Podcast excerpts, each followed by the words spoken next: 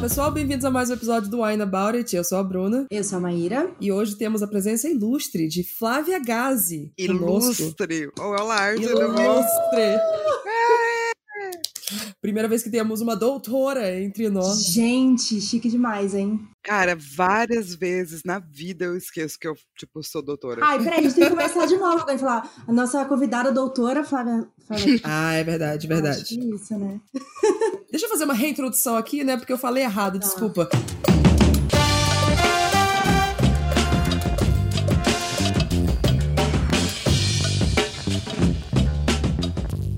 Eu sou a Bruna Eu sou a Maíra. e aqui temos conosco a ilustre doutora Flávia Doutora Gazi. mestre. É, na verdade, ela falou uma vez pra mim que, que prefere o título de arquimestre. Arquimestre. Gente, óbvio. Se eu Claro. puder Depois de escolher, né? mestre, Depois de mestre é arquimestre, eu acho muito justo. É, muita sacanagem você virar doutor, eu acho. Porque doutor você chama uma galera, assim, do tipo, oi, médico. Ah, Saca? Eu queria ter um título mais bonito, assim. Então eu, Eu me dei o título de arquimestre. Parabéns, justo. Obrigada. Antes da Flávia se apresentar aqui pra quem tá vendo embaixo de uma pedra e não sabe quem ela é, vamos agradecer as pessoas que fizeram esse podcast possível. Nossos Aê! apoiadores do Catarse. Parabéns! Obrigada, gente, por, por manter a gente funcionando aqui. Então, muito obrigada Tamiri Santos, Isadora Teodoro, Gabriel Mar, Clarice Cunha, Flávia Lago, Sara Lencar, Laís de Baile, Antônio Cavalcante, Gabriele Malinsky, Kátia Carolina Silva. Lucas Marinho, Bruno Nunes, Adriele de Almeida e Diana Passi. Se você quer ser um apoiador aqui também do Wine About It e estar nessa listinha de pessoas maravilhosas aqui, só entrar onde, Maíra? Deixa eu aproveitar que ela tá sóbria. catarse.me barra Aê, sóbria funciona. Eu vou fazer só no começo do episódio. No final não dá certo. No final do episódio é melhor você falar, porque daí eu tô loucona. então vamos lá, Flávia, por favor, quem é você? Olá, meu nome é Flávia. Eu estudo uns treco, que eu gosto bastante. É especialmente a ver com imagem imaginária, ou seja, como a gente. A imagem vai mudando ao longo dos anos na cultura. Uhum. E as possibilidades simbólicas de representação e pá. Mas eu prometo que eu falo disso de uma forma que dá pra entender. Porque eu não gosto quando acadêmicos falam de formas que não dá pra entender. Sim! Não é muito chato? Sim, sim. Parece que tá fazendo a gente se sentir burro. E não é verdade. Não é quando você vai você. fazer. É, então, quando você vai fazer seu doutorado, você tem que ir lá e, tipo, dizer todas as palavras filosóficas que você vai usar. e essa primeira parte é meio chata pra todo mundo. Porém, Uhum. se você explica todas as palavras, todo mundo que nunca nem leu um doutorado tem que ter a, a possibilidade de criticar aquilo que você tá falando, saca? Legal. É pra isso que Hum. serve. Então, eu sou, sou super a favor, assim. E, e é, eu sou ed- editora de um site chamado Garotas Geeks, e lá a gente faz análise do imaginário, que nada mais é do que pegar o, o estudo e transformar em algo palatável, assim. E fala de personagens e analisa como é que essas coisas funcionam, bonitinhas na nossa cultura. É, o meu grupo de estudo também tem um podcast, chamado Podcast do Imaginário, onde a gente tenta explicar nossas loucuras. É, a gente é meio esquisito, gente. Ai, eu amo essas viagens aí. Sempre, toda vez que você fala no rodo, você pega o negócio, os sonhos do Bram, eu fico tipo, uau, é... Nossa. eu amo. Não, e, e é engraçado porque fala tudo explicadinho, direitinho. Eu falei, não, eu entendi tudinho. Ainda assim eu fico, meu Deus, eu sou muito burra. Não, é só. estudar, assim, eu preciso, eu que- eu quero, eu quero ser assim, sabe? Eu quero ter esse nível de desenvolvimento cerebral pra poder assistir o negócio e ficar, ah, então, quando você analisa esse sonho aqui com esse elemento, esse elemento significa, eu falei, o quê? Pra mim era só um pássaro. Obrigada, gente, eu fico com vergonha. ah, Flávia, me respeita, sabe? É verdade. Mas então, eu faço essas loucuras aí no Rodor Cavalo também, que é um podcast Hum. de é, que a gente lê e relê as crônicas de Gelo de Fogo, que deram origem à grandiosa série Game of Thrones. Uhum. Uhum. É, tem uma empresa de conteúdo digital, que acredite ou não, as pessoas esquecem que eu faço isso, mas o que me sustenta, na verdade, é isso. Ah, e agora eu tenho um Apoia-se, ó que legal. Ó, fala Olha aí, faz jabá. É apoia.se barra Flávia Gazi, que é pra me ajudar a manter essas coisas estranhas é, pra sempre. É, pra eu fazer até quando eu for bem velhinha, assim, sabe? Olha aí, Justo. É, então, vamos falar de vinhos. Hoje temos três vinhos rolando aqui. talvez tenha uns três vinhos. Flávio, o que, que você vai beber enquanto vai conversar com a gente aqui sobre coisas Cara, vinho estranhas? branco, que tá Arrasou. quente. Ó, Tá quente. né? Vinho branco, aquele chileno gostosinho e que você Eita. pega em promoção e não sai muito caro. Sim, é amo. é vinho chileno e, e, barato aqui, é o que nós é. Branco é meio difícil assim, mas de vinho a gente aceita. Nossa, eu amo. Ainda mais esses baratinhos assim que são show.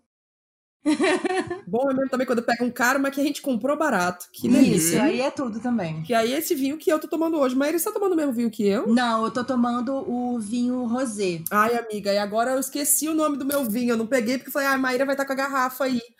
Ah, Fê, aí eu vou ter que pegar a garrafa. É Veneto, um negócio assim. É, eu vou colocar aqui na descrição, gente, porque assim, meu copo tá cheio, eu tô com sede já, tô doida pra beber. Então eu vou deixar na descrição, então no intervalo eu pego para poder falar para vocês qual é. Mas eu vou tomar vinho tinto. Ai, no intervalo eu pego, eu passo depois para vocês também, porque já tá tudo na taça. Isso, tá. E é, eu então. esqueci de pegar. Eu deixei a garrafa do lado porque eu sou meio Santana, né? Eu vou tomando, eu tenho que ir repondo a taça. Então eu deixei ela aqui do meu ladinho. Gente, eu fiz. Eu tô fazendo uma coisa meio feia. Ah. Eu não tô tomando numa taça. Eu tô tomando numa caneca gigantesca. Flávia Gazi acabando com o imaginário do Bar. É por isso que a garrafa não tá do meu lado, porque não precisa, sacou? Eu achei mais prático. Adorei. Já retém o frescor, né, na caneca e tal. Vamos analisar por que, que a gente sente uma necessidade de usar uma taça, enquanto a Flávia, como uma pessoa que já é arquimestre, usa uma caneca. Deve ter uma sabedoria nisso. mas tudo bem se é isso, tudo bem, porque a gente, assim, se você. O importante é você beber, mas, Maíra, só bebe se você for. Maior de 18 anos. Isso mesmo. Flávia, se você for dirigir, e aí, você bebe ou não bebe? Cara, eu nem dirijo, então eu posso beber sempre. mas, mas não, se você dirigir, não beba. Se você quiser ter uma vida onde você bebe mais vinho como eu, desista de dirigir. daí, daí funciona. Eu, eu, eu, sem querer seguir os ensinamentos da Arquimestre Fábio. sem querer é ótimo. Sem querer. sem querer, eu já, já entrei nessa também, porque eu também não dirijo. Só bebo, no caso. Se for menor de 18 anos, não bebe. Se você for dirigir também, não bebe. Mas se for que nem a gente tá aqui em casa, quietinho, sendo pre prevenido contra coronavírus. Isso sem sendo maior de 18 anos, sem dirigir, sem nada. Beba com moderação. Inclusive, eu acho que a musiquinha da introdução do, do episódio de hoje não é para ser a musiquinha oficial, é para ser o Bactéria! Eu acho que tem que ser o forte. Meu Deus do céu. Eu não aguento mais. Não aguento mais. Não dá ideia que diga Ué, faz, mas viu? não pode ser bactéria? Rapaz, não sei os direitos autorais dessa música, não. Da puta. Eu vou... Tá, vamos pro tá. Não, aquelas assim, né? Vamos. Maíra, Maíra já tá assim, vou, sem beber. Que, tu deixa imagina... eu aqui perto do microfone. Brinde tchim, virtual, tchim, gente. Aí, peraí. Clink. Que a minha não é taça, né? Então eu tô fazendo pra você.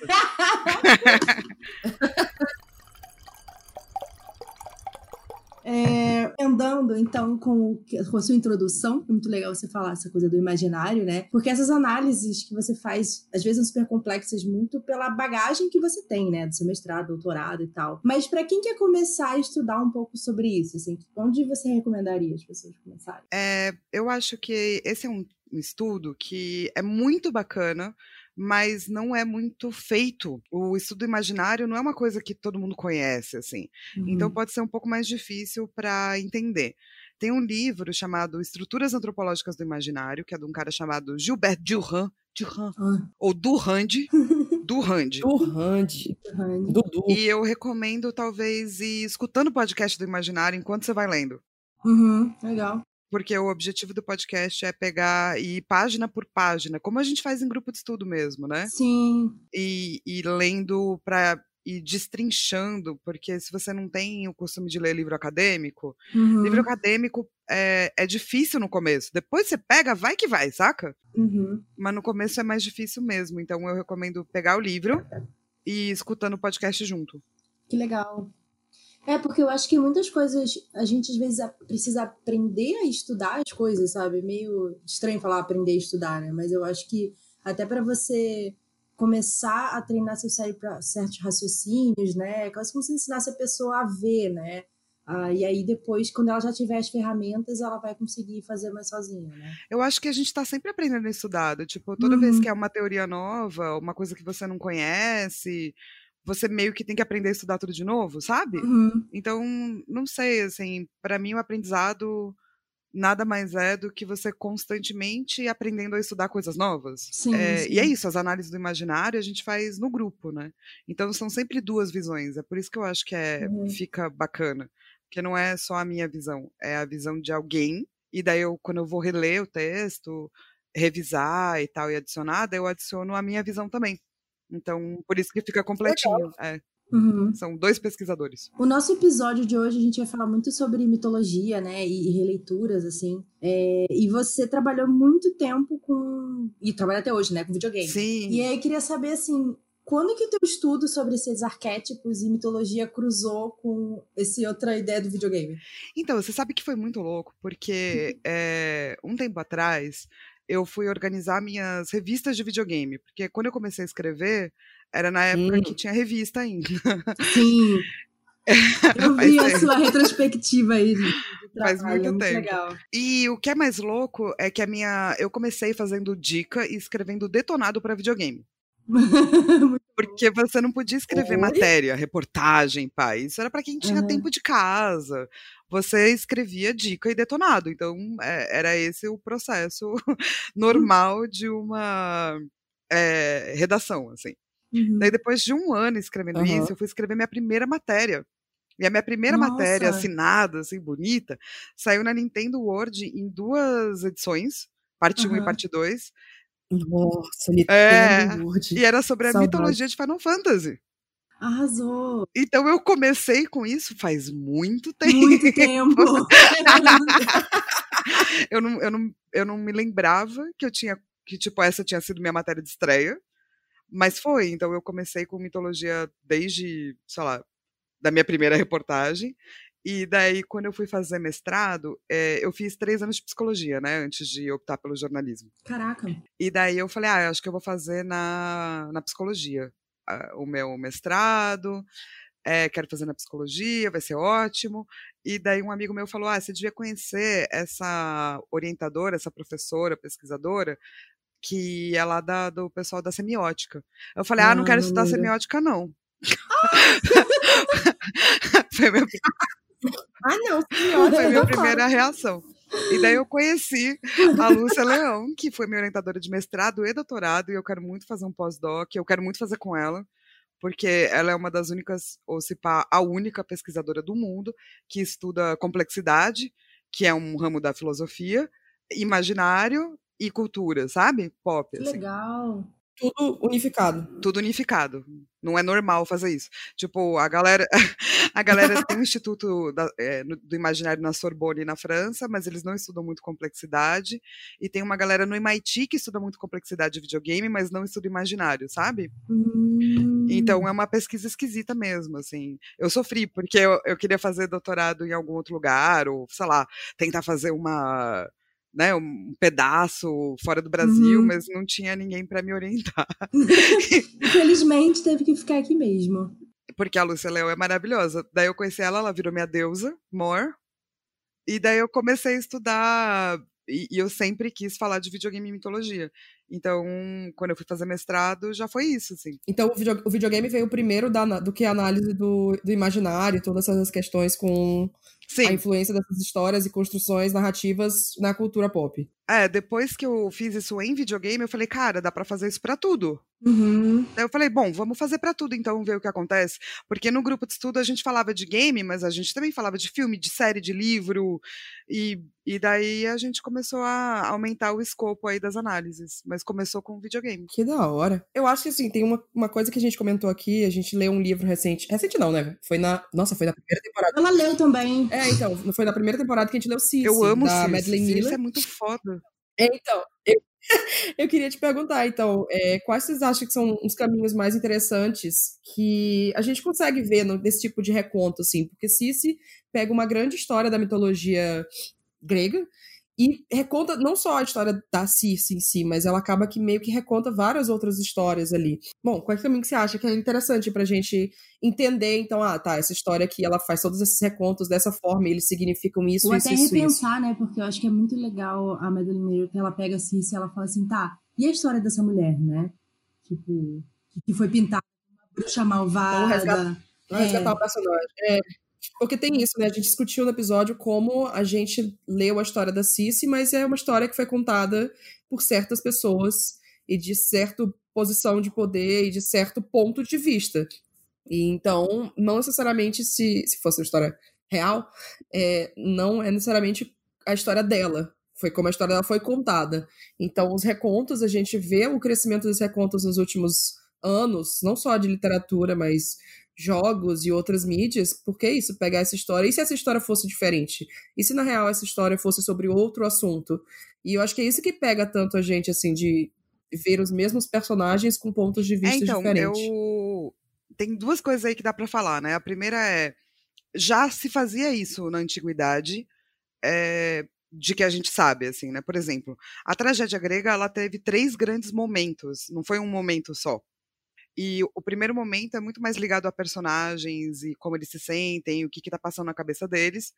É, o segundo momento existe uma é, tomada quase de do personagem olhar para o entorno.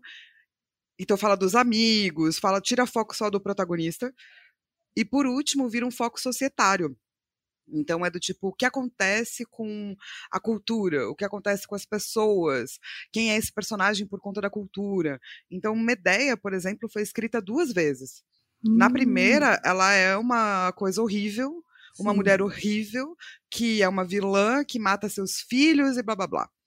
No segundo conto, que já vem na terceira onda da tragédia grega, ela é uma grande feminista que sofre muito por conta da sociedade. Ela não quer que as filhas dela passem por, pela mesma coisa. E no final, porque a sociedade não vai mudar, a única possibilidade que ela vê é de assassinar as filhas. Eu amo a história de Medeia. Nossa, eu amo. Eu sou... Nossa, eu amo. é, então. Toda boa gay, Maíra sabe mas, isso, mas isso não, não foi a primeira versão de Medeia, sabe? Sim, uhum. E só que essa versão existe. Então isso sempre foi feito, a gente sempre atualiza. Eu sou contra a gente dizer que os arquétipos são parados uhum. é, na sociedade. Então, assim, eu entendo de jornada do herói ou jornada da heroína, mas eu, eu não concordo totalmente. Uhum. E é por isso que eu estudo imaginário e complexidade e não estudo análise de discurso ou análise é, tipo Campbell. Eu acho o Campbell maravilhoso, eu tenho todos os livros dele absolutamente todos, mas para mim não é bem assim, porque é, a gente vai entrar numa coisa muito técnica, tudo bem? Claro. Lógico. A gente está partindo de uma perspectiva da psicologia junguiana. O uhum. Jung acredita que existe um inconsciente que todo mundo divide, que ele chama de inconsciente coletivo. Quando o Jung vai fazer isso, se eu bem me lembro, gente, faz muitos anos das minhas aulas de uhum. psicologia, é, ele vai partir dos arquétipos do tarô. Sim. para definir os arquétipos societários. Uhum. E esses arquétipos, então, são divididos, então todo mundo é alguma coisa que vem daí. Então, quando você vai fazer análise, você faz assim: ah, essa pessoa aqui é tal coisinha, porque tal coisinha é o arquétipo da força. Isso. Ah, aquele lá, uhum. arquétipo da, do eremita. E o Campbell pegou isso para escrever o Herói de Mil Faces. Então a gente está partindo de qual princípio? Que todas as culturas têm os mesmos arquétipos. Uhum. Eu não acredito nisso. O Bachelard, que é quem o cara que eu mais estudo, ele vai partir de uma perspectiva da psicanálise. A psicanálise, a psicanálise acredita que o seu inconsciente é formado pela sua consciência e não que o seu inconsciente vem antes da sua consciência. Uhum. Então, o inconsciente que você vai ter depende do seu meio, depende da sua cultura. Então, os símbolos, os arquétipos bachelardianos e não junguianos, eles não são parados no tempo. Uhum. Eles são considerados. É, ele chama de como? Ele considera símbolos motores. Ou seja, são símbolos que caminham Uhum. que eles uhum. têm uma força e eles vão ser muito usados, mas eles mudam. Tipo, no, na nossa visão é, ocidental, a gente usa a lua como feminino e o sol como masculino. É, Para várias culturas asiáticas, não. É o uhum. exato oposto. Sim. E isso muda toda a análise que você está fazendo. Toda a análise. Então não dá para você partir de uma premissa que todas as culturas são iguais. Não, e até alguns mitos indígenas brasileiros, o Sol e a Lua são irmãos. Então, dá realmente para ser uma, realmente uma coisa só, né? Você tá falando. Exato. É, a maior parte da, da, nossa perspectiva e cultura hoje vem da, do Egito, mas ela foi alterada. Ela não é mais bem egípcia, sabe? Ela foi meio mudada para ficar cristã, para ficar primeiro grega e depois cristã. Então, uhum. muitas coisas do que a gente fala parecem coisas que a gente vive no dia a dia quando a gente pega um Campbell para analisar. Mas a parte mais antiga, a filosofia mais ontológica, da onde você está vindo, é bem oposta, assim. Se a gente partir desse oposto, coisas como um, um, o livro da, da, da, Cersei, elas são necessárias para a comunidade, para a sociedade. Porque a Cersei foi vista como feiticeira, feiticeira ruim, o treco ruim, há 500 uhum. milhões de anos atrás. Como que ela seria vista hoje? Uhum é, essa adaptação, essa tradução de símbolos é muito importante, porque a gente não fica parado como cultura. Total. É, e para mim é mais, sei lá, eu, eu prefiro ver o mundo assim, entendeu? Uhum. Eu acho mais divertido do que ver o mundo paralisado, assim, porque senão Sim. a gente estaria à mercê das mesmas coisas. Tipo, a cultura não foi machista sempre, ela é machista Sim. hoje. E ela pode deixar de ser machista. Porque, né? É, o, nível de machismo e de, de, percepções sociais é diferente, como você falou, é tudo diferente em cada cultura. Eu super concordo que um símbolo pra gente é completamente diferente de outro símbolo para outra cultura, sabe? Às vezes é diferente uma questão de, tipo, ah, nesse país significa uma coisa, nesse país significa outra. E isso vai desde uma coisa é, mas aí eu, na minha mente de não acadêmica, tá? Eu vou dar um exemplo muito chulo. Não, mas, mas é exemplos porque... chulos são, são ótimos mesmo para academia, tá? Mas... Pode ficar. mas, ó, quando eu penso em símbolo, eu lembro assim, quando eu fui fazer intercâmbio no Canadá, uma época, a professora estava falando sobre diferenças culturais, né? Choques de cultura. E aí ela falou um negócio assim, ah, por exemplo, quando você vai sinalizar alguma coisa. Aí ela olhou assim para mim, que era a única brasileira, e falou: Ó, oh, desculpa, viu? Aí ela fez o sinalzinho assim, juntando o indicador com o polegar e os três dedos levantados. Que nos Estados Unidos e Canadá uhum. é ok. Significa ok. Mas pra gente é tipo cu. Ou então vai tomar no cu.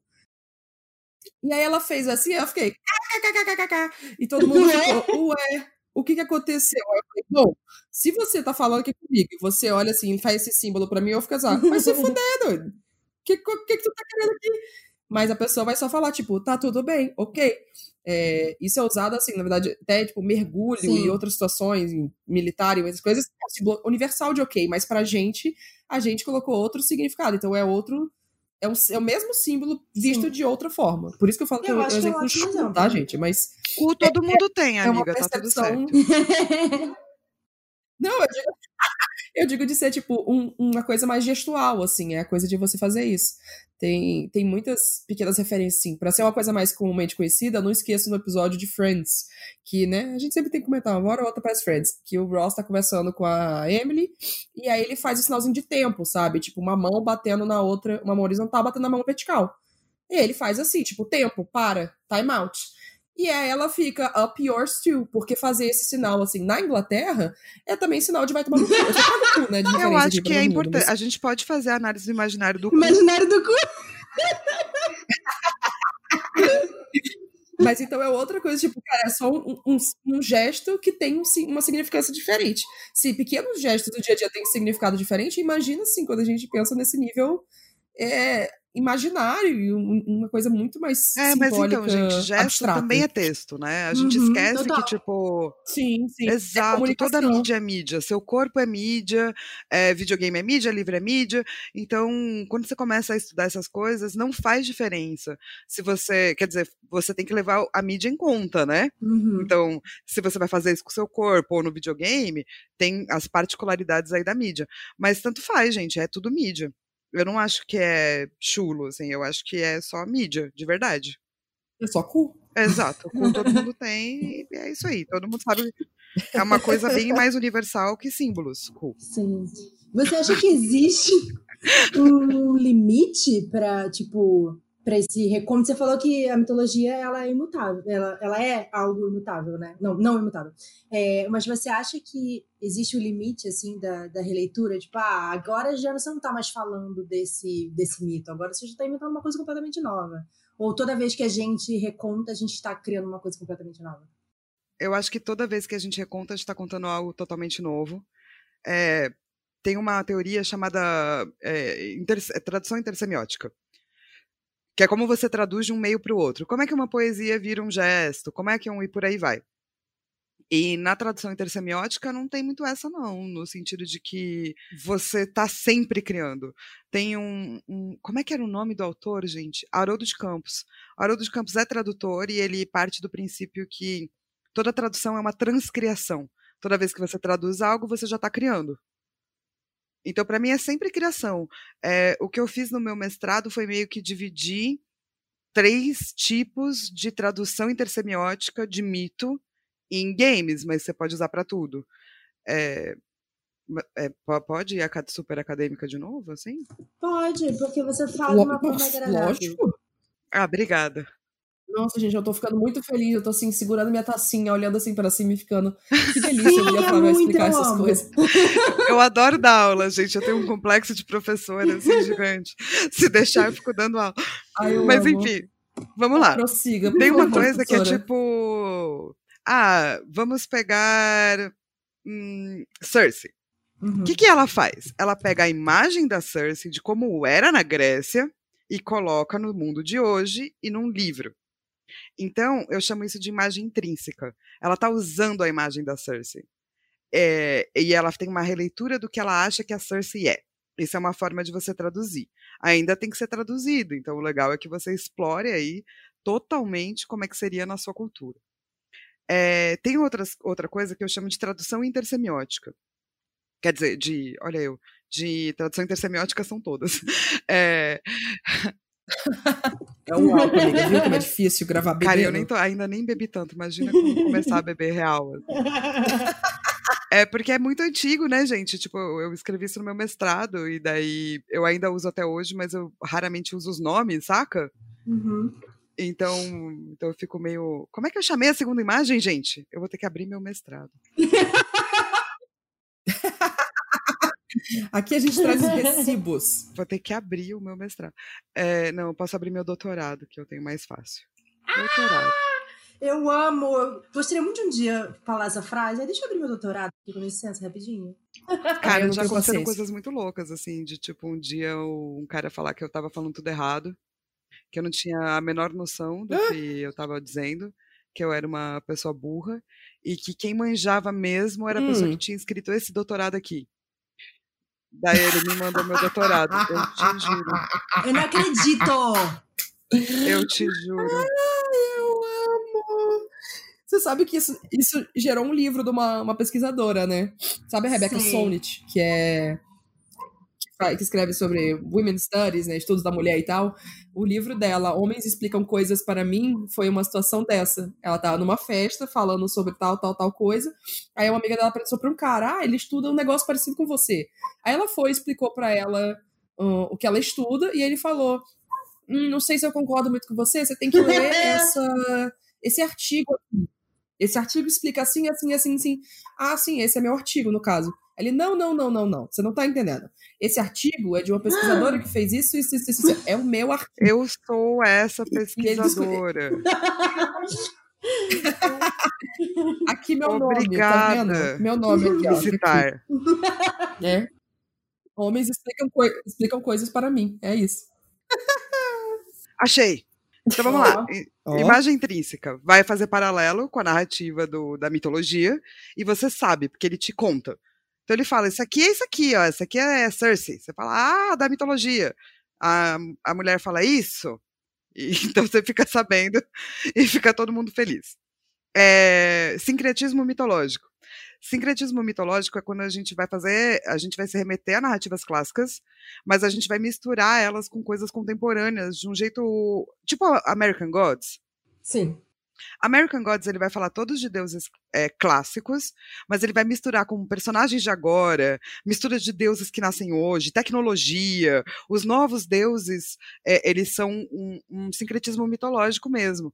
Então ele vai misturar a imagem de Thor, a imagem de Anubis, com a imagem de Mídia como deusa, de, e por aí vai.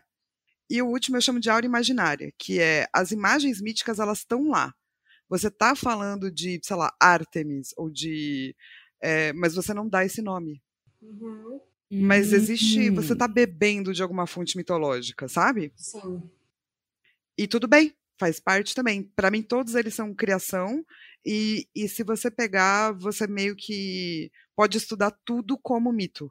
Sim. Que é uma, uma teoria do Duhan que o mito é o símbolo escrito em forma de narrativa. Seja ela gesto, seja ela livro, seja ela game. Uhum. Então, se você tem símbolos, eles estão formando é, símbolos que eh, imagéticos, arquetípicos, que estão formando histórias, você já está construindo mito. Uhum. Então, essa é a minha abordagem para o que é mitologia também, que é um pouco diferente, assim. É, eu já ia perguntar se, se esses três tipos de, de tradução que você coloca, se são aplicadas só à, à mitologia, né? O que a gente entende como mitologias, essas histórias tradicionais de uma certa cultura que a gente tem como, sabe, como até base, assim, de, de, de ideais e outras coisas da cultura, ou se vale para qualquer tipo de, de, de, como você falou, de história, de mídia, de É, então, tudo. Se ela se eu- aplica em tudo. Então, É, pelo eu seu prefiro, conceito, sim. prefiro imaginar, vai, que a gente pode tratar isso de uma maneira muito mais abrangente, assim. Uhum. É legal, né? Sim. Eu tô, eu, eu tô, eu tô assim, contando, eu fiquei, nossa. Não, é porque dá- ele abrange mesmo, assim, principalmente essas coisas que a gente. Essas histórias que a gente vê várias vezes, né? Eu pensei agora, por exemplo, que é um livro que eu tenho vontade de escrever um reconto a respeito, só que de uma maneira moderna e, enfim, criando outros personagens que eu me identifique mais, no caso. É, Orgulho e Preconceito, por exemplo, que é uma história que a gente viu ser contada várias vezes, que você conhece os arquétipos da Elizabeth Bennet, do Mr. Darcy, e tá no imaginário das pessoas, né? Às vezes a pessoa nem, nem leu Orgulho e Preconceito, não assistiu nenhum filme, mas ela sabe mais ou menos o que, que é, né? É, nisso, assim, que desses arquétipos, dessas várias mitologias, assim, que a gente revê, que a gente cria, é, que a gente vê em filmes populares e tal, que as pessoas nem pensam que talvez já seja uma mitologia. Você acha? Cara, eu realmente parto do princípio que tudo é mito. Uhum. Se você está tentando contar uma história que vai partir de arquétipos e atualizar esses arquétipos na sociedade, é mito. Uhum. É mito porque a gente tem essa mania de achar que existe é, uma grande verdade. Como eu parto do princípio de que existem diversas pequenas verdades, então nada disso. Toda, algum, em algum momento isso vai ser lido como algo que eh, marcou uma história, marcou uma época, marcou uma década, marcou um momento e virou tipo um, um patos. Então você lê como o caminho que já foi trilhado, saca? Ah, esse caminho aqui é um caminho que sei lá quem trilhou naquela época, naquela cultura, quando a pessoa estava falando de preconceito. Uhum. Então, ela capturou isso nessa história. E isso vira um conto de fada, um mito É. sobre aquele momento que a gente vivia. Uhum. Então, para mim, é tudo mito. Sim. É, a gente tá sempre meio que criando, então, novas mitologias, Isso. né? Uau. É, Deixa, deixa eu fazer uma pergunta agora que eu fiquei curiosa. Então, assim, a, a definição que a gente tem de mitologia tem muito essa coisa superior, assim, de uau, histórias incríveis que foram todas contadas há milhares de anos atrás, centenas de anos atrás. Mas, na verdade, mitologia seria poderia ser definida como as histórias que a gente cria em cada momento. Então, assim, as histórias que a gente tem hoje, eu penso muito nisso na literatura quando a gente fala de clássicos. Eu fico, bom, agora a gente está produzindo livros que daqui a alguns anos vão ser lidos como clássicos. Porque nessa época agora eles vão ser clássicos. Então, mitologia também é a época que a gente está vivendo agora, a gente está criando essas histórias, que mesmo que a gente não as interprete como mitos pelo, pelo esse conceito, ou como mitologia, na verdade ele é uma mitologia, porque para frente ele vai ser vai demonstrar a sociedade que a gente vivia no nível pessoal do nos três níveis, eu acho, né, que você falou de tragédia grega, são as histórias pessoais, dos arredores e da sociedade. Então, mitologia é uma coisa que sempre está acontecendo e sempre evoluindo e, e ela, tudo que a gente está criando, na verdade, de mídia, de conteúdo, acaba que é uma mitologia. Lógico que alguns, algumas peças e produções vão ser mais destacadas e consumidas de alguma forma, mas é tudo mitologia. É, tem um monte de mito que foi esquecido, né? A gente Uhum. não sabe deles hoje porque eles foram esquecidos. Mas eu também acho que a gente vai mudar a maneira como a gente vê as coisas por conta desses novos mitos. Uhum. Então, até mesmo, sei lá, God of War. As pessoas que jogam God of War, elas têm uma noção totalmente maluca do que é mitologia grega. Sim. e um dia isso vai influenciar a nossa visão sobre mitologia grega. Eu nunca joguei. Sim, sim. E tudo bem, faz parte. Você acha que tudo bem, assim, você não tem um purismo que nem as pessoas que são contra, tipo, Percy Jackson, porque não é assim realmente, que é Zero meu único purismo é do tipo, a gente deveria preservar as histórias como elas eram. Uhum. Ah, naquela época a gente lia assim, pra gente não esquecer de onde a gente veio. Esse é meu único purismo, assim. O resto, imagina, gente, que besteira. A vida é muito curta. É verdade pra você ficar com pecuinha de como Percy Jackson é escrito, na boa, assim. Deixa Percy Jackson. Por sinal, Percy Jackson é muito divertido. É, então, deixa as pessoas. Vamos fazer uma pausa? Hidratar? Vamos, vamos fazer uma pausa, porque meu cérebro. Meu, meu cérebro tá meio. Tipo. tá analisando, Desculpa. processando. Não, eu amo, assim, é incrível, sabe? Eu nunca esqueço quando a gente foi num bar, tipo, falava, ah, vamos no bar, vamos beber, vamos. Aí a gente sentou e aí eu falava, então, eu tô fazendo uma pesquisa sobre a violência na sociedade como um todo, assim, desde o começo. E ela começou a explicar sobre esse artigo, sobre violência e de onde que vinha a violência no ser humano. E aí eu fiquei, meu Deus.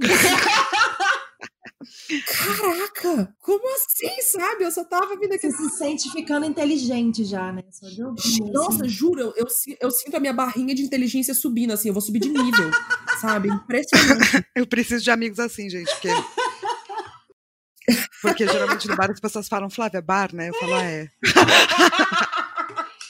Gente, mas o bar é pra isso, sabe? Você acha que essa galera que inventou essas teorias, essas coisas, tudo tava onde? Ai, tá todo É, não, casa, pra mim- escreve Pra que mim tava todo pena. mundo no bar Estavam bebendo. Todo mundo. Lógico, todo mundo bebia todo tempo naquela época, então, assim, nada mais justo. Vamos para essa pausa com uma hidrataçãozinha Isso. e a gente já volta com mais coisa pra bugar o seu cérebro, pra vocês verem o quanto que a Flávia é incrível. Tchim, tchim. gente. Tintim.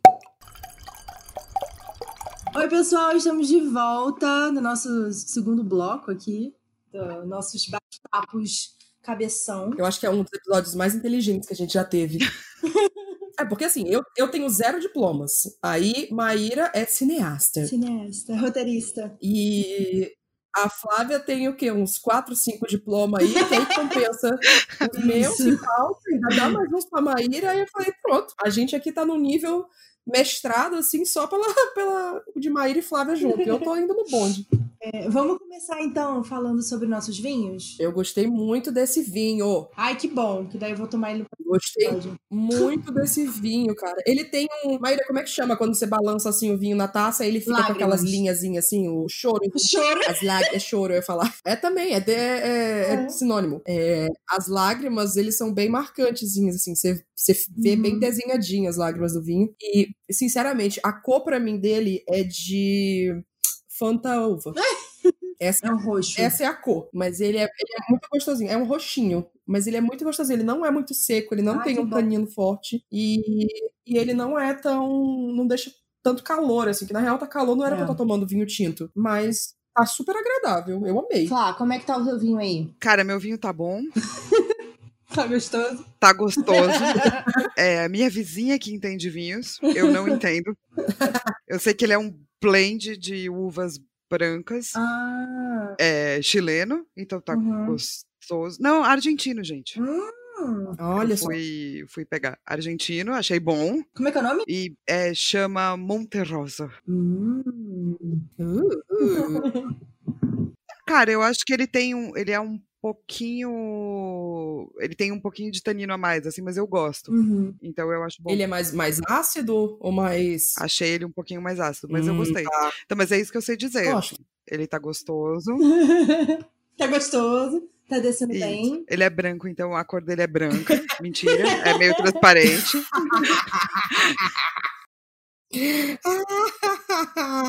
é, mas é assim que a gente começou também. Depois de 36 episódios, a gente, tipo, hum, ah, isso aqui tem um gostinho mais terroso, hein? A gente agora consegue, às vezes, falar, hum, esse aqui tem maracujá, toque de pêssego, mas a gente pode estar completamente errado Sim, e tá só ficando bêbado mesmo, né? Acontece. Alucinação pala- palatável, palatível. Não sei. Aí, ó, viu? Eu acho que eu Esquece preciso ser convidada, convidada mais vezes Também acho. Eu para também eu acho. chegar nesse, nesse nível de Nesse vinhos. nível, olha só.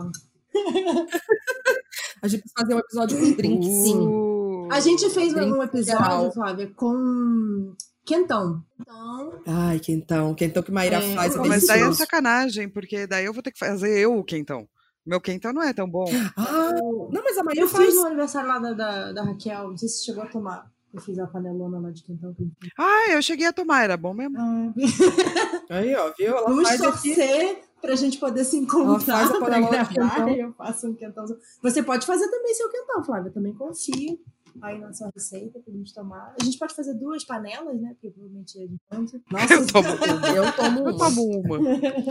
Eu não Sommelier de tomo uma todinha se deixar, porque pra mim, nossa, nossa senhora. Eu fui no- numa festa junina no passado, tomei o quentão, fiquei. "Ai, que delícia. Mas é mas quentão, mas não era tão bom quanto o seu, amiga. quentão do sul, tá? O quentão aqui de São Paulo é com pinga. O meu quentão é com vinho, que é o quentão do sul.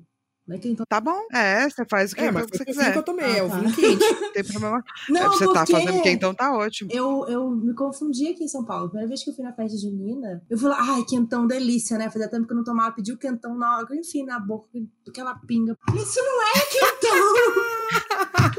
Problemas regionais. Isso não é quentão. É, mas o que eu Bom, no ando. Nordeste não tem isso, né? Então. É o que eu ando muito, muito, muito fazendo e muito feliz. Uma variação de Cosmopolitan com gin em vez de vodka. Eita! Parece bom. Hum. Ô, Flávia, nem fala em Cosmopolitan, que é minha vontade de voltar lá Nossa, é naquele muito bar, bom, tomar né, aquele cara? Cosmopolitan. Cara, tô doida Eles pra vão entregar, eu gente acho, lá no não bar. saber, assim. Entregar drinks. É. Ah, tudo que eu sempre quis. gente, amei. E Fitzgerald. Fitzgerald é um dos, drink- um dos meus drinks favoritos de fazer. É de quê? O que, que vai, né? É de gin também. Ah. E daí ele vai suco de limão, mas ele vai um suco de limão que você tem que dar uma aerada. Hum. É, na, naquele. Ó, de drink eu entendo mais. Ó, É, ó. naquele filtro que é de metal, sabe? Pra não deixar passar nadinha, assim. ele Tem que ficar só o, su- o suquinho Ah. mesmo. E daí você coloca gin e coloca xarope de açúcar. Eu, eu faço em casa o meu xarope de açúcar. Uau. Nossa. E daí você coloca angostura, que é tipo um bitter, Hum, sei, né? Pra sei. dar um azedinho. Ama- amarguinho, aham. E é uma. E, serve, e eu gosto que esses dois servem naquele copo chique, que é um copo de triângulo. Aí e você fica de em tudo, casa, é assim, chique. tipo. Gente, que maravilha. Deixa eu falar do meu vinho aqui que eu não falei ainda. Ah, é, desculpa. Fale do seu vinho, amiga. É o Levit, que é o que a Bruna tomou no último episódio. É um vinho português, vinho verde, Sim. é rosé. Que delícia, ele é bem refrescante. Você gostou tanto assim? Amiga, eu adorei. Eu achei ele leve e refrescante. Gente. É porque eu, eu não fiquei a maior fã desse vinho, né? Eu falei. Ah, Na primeira vez que eu tomei, eu fiquei, hum, médio. Na nossa. segunda eu já gostei mais, mas pode ter sido porque eu tava com a barriga Nossa, vazia e eu fiquei ele mais bêbada nesse outro gostoso. episódio. Eu quase tô tomando a garrafa inteira, já tá na metade já. Mas eu achei ele ok. É, ele tem uma cor que, tipo, sabe se você tem um, uma- um copo de água e você corta seu dedo e sangra? E a água fica um pouquinho avermelhada. Oi? Pingou isso ali. Ele fica ele é um pouquinho alaranjado. Oi, assim. senhora? Ai, desculpa, eu não tô cortando meu dedo tão recentemente assim pra fazer É, esse então. Eu falei isso Olha, porque eu cortei. É, sei lá, eu, eu, você tem certeza que é vinho? Você, nesse momento da é vida que a gente não pode ver sol, é, você, tá, você tá conseguindo colocar a cara no sol um pouquinho? Tô sentindo um paladar de ferro. É, amiga, chama o Leandro aí só pra ter certeza que ele tá vivo. Eu só, só a voz dele assim. Dá pra ouvir a voz? Prova Dá pra ouvir a voz do namorado? Tem... Não sei, né? Ele já não aparece muito. Eu, se você ouvir esse podcast ao contrário, você escuta o discurso de Leandro falando. Tá, deu de palhaçada. Vamos voltar a falar sério agora. Agora ela quer voltar rápido. Agora é sério. É É interessante. engraçado, né? Agora que a gente tá expondo. Eu queria te perguntar uma coisa, foi muito legal que você falou da coisa do tarô e dos arquétipos, porque o meu primeiro contato com mitologia foi com o tarô da minha mãe, que minha mãe joga tarô, sei lá, desde que eu fui criança, assim, ela sempre jogou tarô, e ela tem tarô que ela sempre jogou é o tarô mitológico, né? E aí eu escrevia as histórias, eu via as imagens nas cartas e eu escrevia as histórias, tipo, eu não sabia o que estava acontecendo. Que legal! É, eu tenho as histórias até hoje. Cadê? é muito engraçado, eu tinha tipo uns 9 anos, né? Mas eu tenho guardado, assim. Eu via, tipo, é, tem uma das histórias que é aquele que o cara, é, não sei o que, que ele, ele rouba uma pele de animal. E aí ele tem que, enfim, levar lá, e ele vira um herói, ele rouba do, do Minotauro e não sei o que lá. E aí eu não sabia, né? Eu só olhava as imagens e aí eu ia escrevendo as historinhas. E, enfim, foi meu primeiro contato, assim, e a minha mãe, enfim, ela dá aula de tarô também, fiz aula com ela. E depois, quando eu fui fazer terapia, minha terapia é junguiana, eu via de novo esses arquétipos, né? Então, eu acho que são lugares assim que a gente menos espera, às vezes, ver essas uh, leituras mitológicas e arquetípicas, né? A gente não para muito para pensar nisso. Que lugares, assim, curiosos, interessantes você acha que a gente consegue encontrar essas é, representações arquetípicas e que as pessoas talvez nunca pararam para pensar nisso? Cara, no seu dia a dia. Eu acho uhum. que as uhum. pessoas não percebem o quanto elas usam disso o tempo todo, sabe? Uhum. Do tipo, você precisa de arquétipos heróicos ou arquétipos, talvez, é, de intimidade, e você vai meio que alternando isso na sua vida o tempo todo. E você vai se contaminando das histórias que você lê, uhum. e as uhum. histórias que você lê vão mudando como você age com os outros. E essa, para mim, é a parte mais maluca de estudar, assim, que são os traços e os rastros que essas coisas deixam na gente, saca? Uhum. Porque a gente faz o tempo todo, assim. A gente não sabe se está sendo influenciado por uma coisa que já está tão, né, na, no nosso dia a dia, às vezes, né? E a gente não, não percebe essas estruturas. É, do tipo, você sempre vai ser influenciado, sabe? Uhum. Se você puder ser influenciado por esses arquétipos, melhor para você. Porque, porque eu acho que você vai ter mais visões da sua vida, mais possibilidades de vivência, vai perceber coisas que você está fazendo ou coisas que você precisa ter. Quantas vezes, sei lá, você não terminou de ler um livro e você falou, nossa, é assim que eu quero ser? Uhum, total. Mas isso realmente mudou a tua vida? Com porque, certeza. Né? Uhum. Então não sei, eu acho que na vida... você fazer essa pergunta, porque foi assim que eu me senti criança lendo Harry Potter, que é Hermione, assim. Eu falei, nossa, eu quero ser, tipo, estudiosa inteligente que nem ela. Foi exatamente assim que eu me senti. Foi uma coisa que eu levei, acho que, tipo, por grande parte da minha infância. Virou ali meu mito. Gente, eu, eu tô meio bugada, assim. Eu tô tipo, nossa... Sério, eu tô meio bugada, assim, porque agora deixa eu te perguntar, Flávia, você teve esse primeiro contato de entender esses arquétipos, essas coisas, foi mais com o estudo já a nível de faculdade e tal, mas, mas você lembra algum momento de choque de arquétipos que você teve? Pode ser durante o estudo mesmo, de mestrado, enfim. Como você falou, a gente é influenciado a todo tempo por, por outros arquétipos que estão ao nosso redor e que a gente consome e tudo mais. Você lembra de momentos que você falou, opa, olha aqui, uma, um símbolo ou algo que eu já conheço, mas interpretado de outra forma, ou, ou uma visão que eu não imaginava que eu podia analisar Cara, isso. Eu, eu, não sei se eu, eu posso te dizer exatamente o dia que eu decidi que eu ia estudar mito, hum. quando eu, ou estudar é, ah. cultura pop, e quando eu descobri que videogame, livro e tal era muito importante para mim. Eu tava jogando com meu irmão hum. Final Fantasy VII, que tá sendo refeito agora, inclusive. Uhum. E a minha mãe, em tava perto de casa, assim, né? E daí a gente chamou ela e falou: Nossa, mãe, a gente tá nesse momento do jogo onde esse cara aqui tá explicando como funciona o mundo. E tá super legal. Daí ela sentou pra jogar um pouco com a gente. E daí, a minha mãe é engenheira química.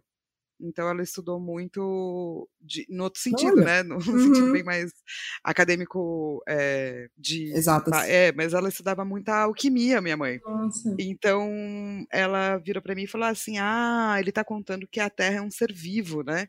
Eu falei, uhum. isso, isso. E daí ela falou: Ah, então, isso aí é uhum. um é uma teoria real uhum. da física quântica que chama teoria da Gaia. Daí eu fiz tipo. Aí você ficou, eita! Daí... E dela começou a me contar o que, que era a teoria da Gaia, e que a Terra é um planeta, é um ser vivo, e que etc, etc. E eu fiquei, tipo, absolutamente encantada que eu tava vendo isso, tipo, num jogo, saca? Uhum. E que isso era uma coisa real uhum. e verdadeira, assim. E isso aconteceu muitas vezes na minha vida. Minha mãe é muito maravilhosa, assim. Uhum. Quando eu tava lendo As Brumas de Avalon pela primeira vez, eu devia ter uns 12 anos, sabe? E eu me identificava muito, né? Porque eu era baixinha e mais morena e mais Uhum. esquisita, assim. E daí a minha mãe falou que existia realmente magia no mundo. E que Legal. um dia a gente podia viajar até Avalon e pá.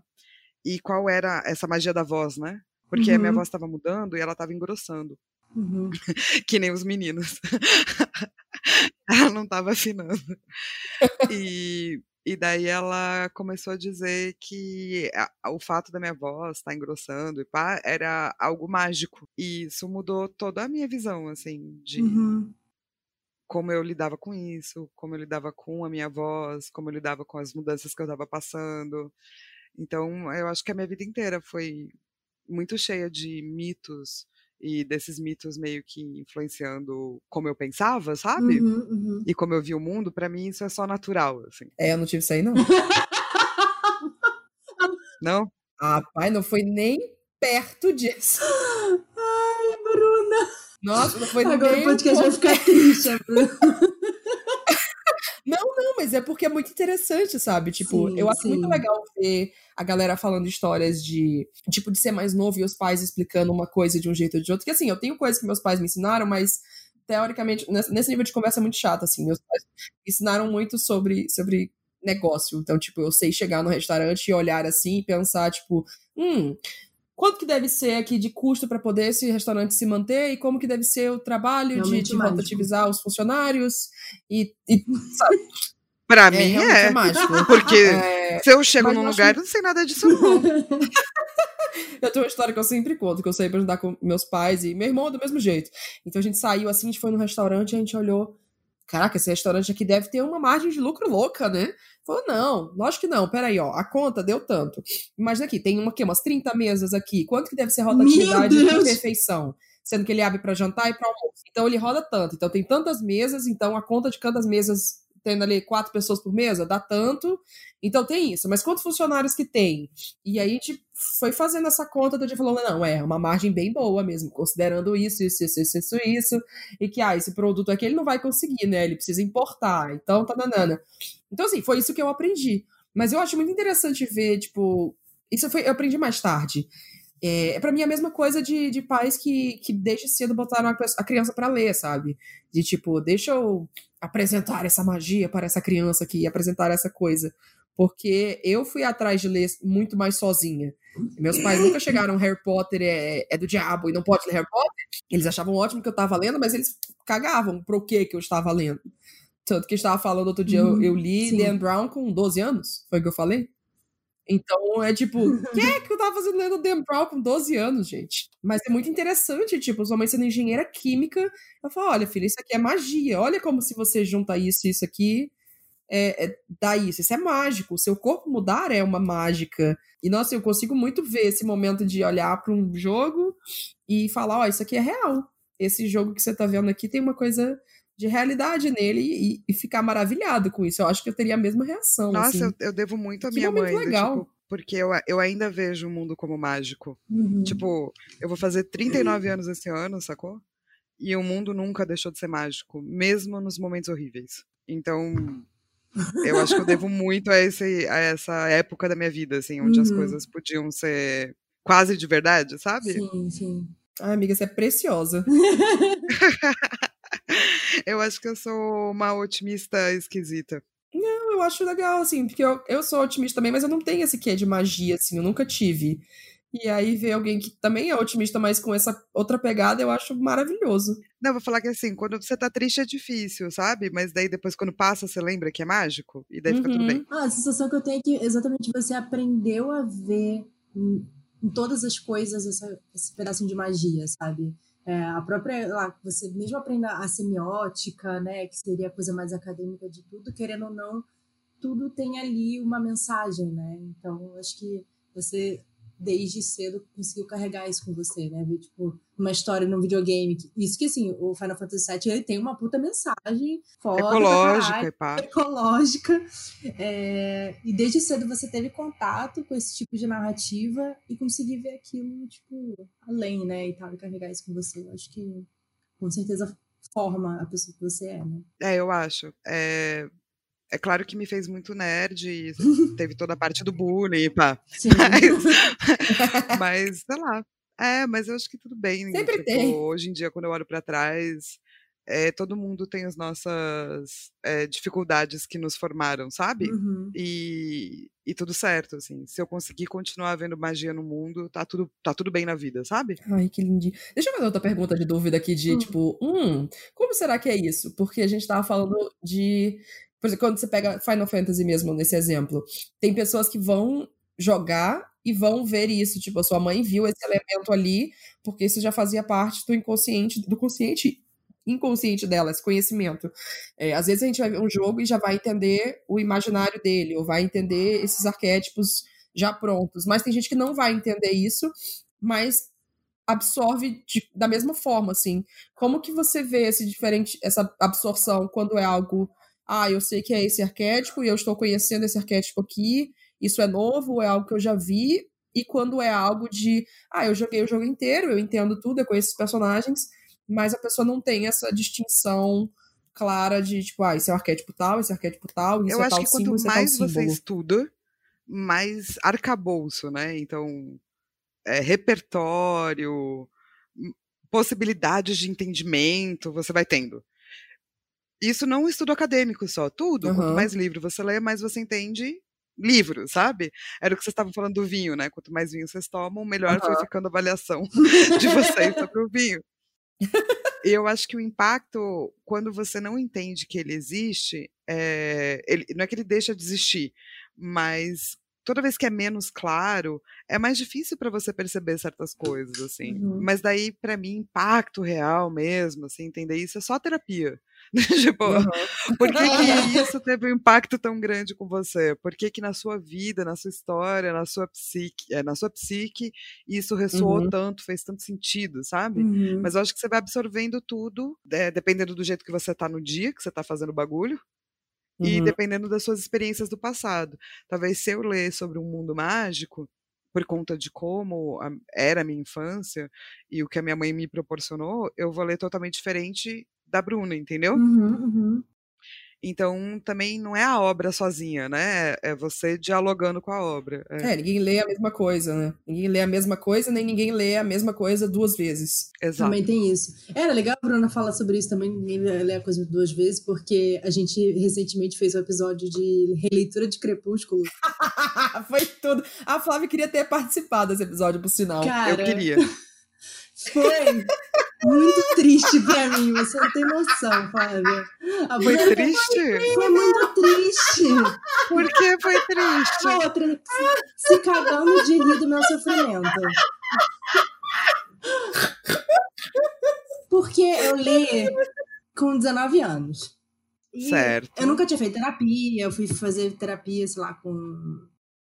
Ó, não culpa a falta de terapia, não. Não, amiga. amiga, falta de terapia é muito grande. Não, Não, ok, mas eu também não tive terapia na época que eu li a primeira vez, não. não, mas você tem que entender que eu sou uma pessoa altamente cheia de problemas de carência, autoestima.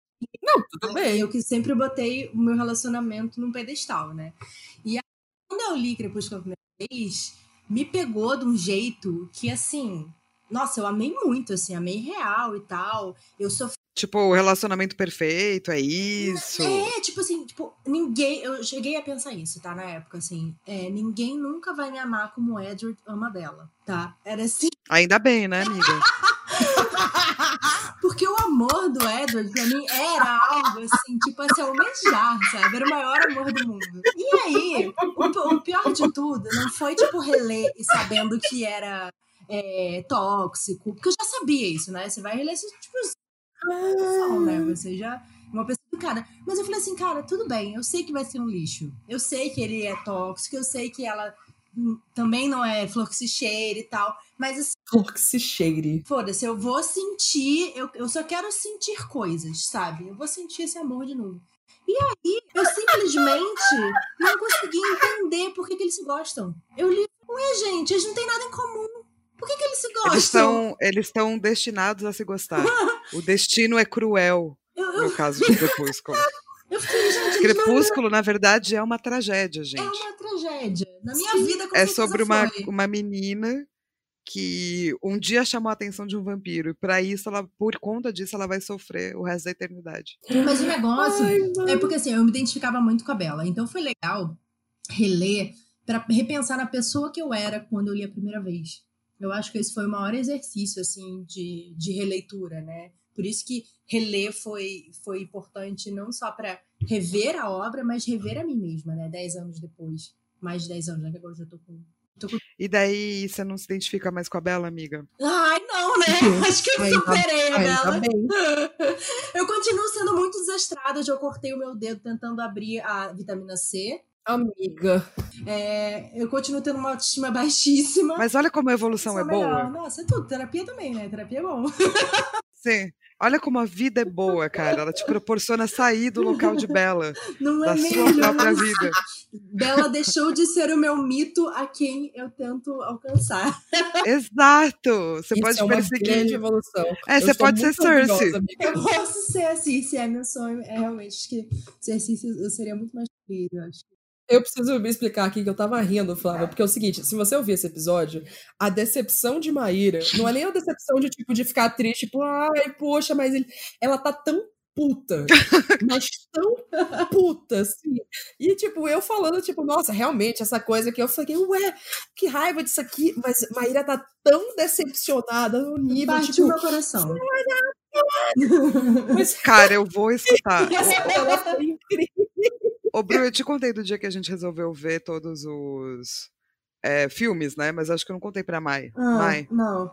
a De gente resolveu ver todos os filmes de Crepúsculo. Ah, ai, meu Deus. você não contou. Tudo. Entre as amigas. Ai, ai, Todos. nossa, deve ter sido ótimo. E daí, assim, toda vez que algo muito bizarro e horrível, mas muito acontece, você bebe. Ai, amo. Ih, amiga, você Drink deve ter em coma.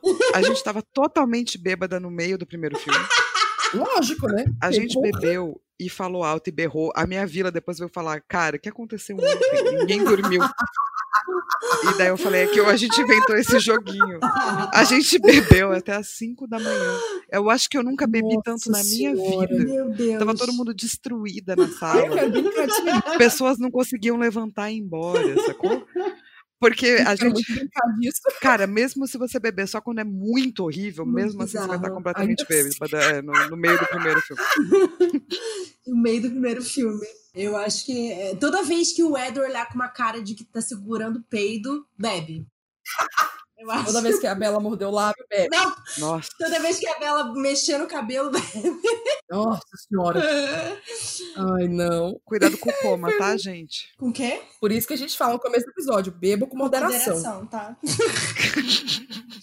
É, vou montar aqui o tema do episódio.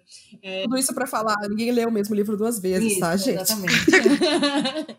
Voltando aqui à tal da semiótica, na minha faculdade, eu fiz faculdade de cinema, né? E é, quando a gente começou a aula de semiótica, a gente teve que escrever um roteiro usando, né? Testando ali, praticando a tal da semiótica e tal. E eu achei que eu tava arrasando, né? Eu escrevi lá, nossa, não, porque isso aqui, ó, o simbolismo. Um monte de vergonha daquele roteiro. É, como, como para um escritor, assim, como construir uma simbologia dentro de uma história sem parecer, tipo, mega forçado? Ah, então, essa é a parte que eu mais gosto do meu estudo, que eu acho que é o que vai dar mais pano pra manga no futuro, mas vai ser mais difícil. do Tipo assim, quando você pega estruturas tipo Prop, Prop estudou conto de fada. Uhum. Então ele tem, sei lá, quantas funções de conto de fada. Campbell tem, sei lá, quanto, vinte e poucas, né, caminhos para você fazer a jornada do herói. Quando você estuda imaginário, não tem uma quantidade, sacou? Uhum. Então a Hum. pesquisa é muito louca, porque a pesquisa é assim, ah, quero escrever sobre vinho. Uhum. Inclusive, eu acabei de ler um capítulo dele, é, o final do, da Terra e os Devaneios do Repouso, chama O Vinho e a Videira dos Alquimistas. Uau. Então ele fala sobre vinho. Vinho e a Então, videira beleza. da- das arquimestres, que é você. Isso!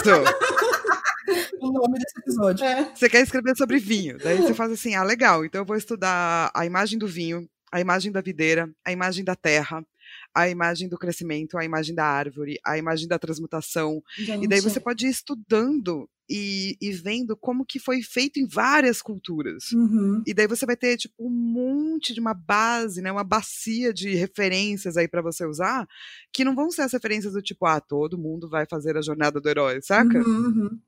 Pode sair um treco muito louco, assim. Então, eu, eu tô. Eu não acho que a gente vai conseguir formatar um, método simples, mas Sim. eu acho que existe um super um método assim para usar Uhum. imaginário para criar coisas novas. Sim. Porque é muito legal, né? Quando você tá lendo e você. Tudo bem, tem coisa que pode ser da nossa interpretação, muitas coisas vai ser da nossa interpretação, né? Aquela coisa de você ler e você constrói junto com o autor, né? Porque você traz sua bagagem junto. Mas quando o autor quer passar, ou fazer um comentário. Tem um livro que eu amo muito, que é o A Monster Calls.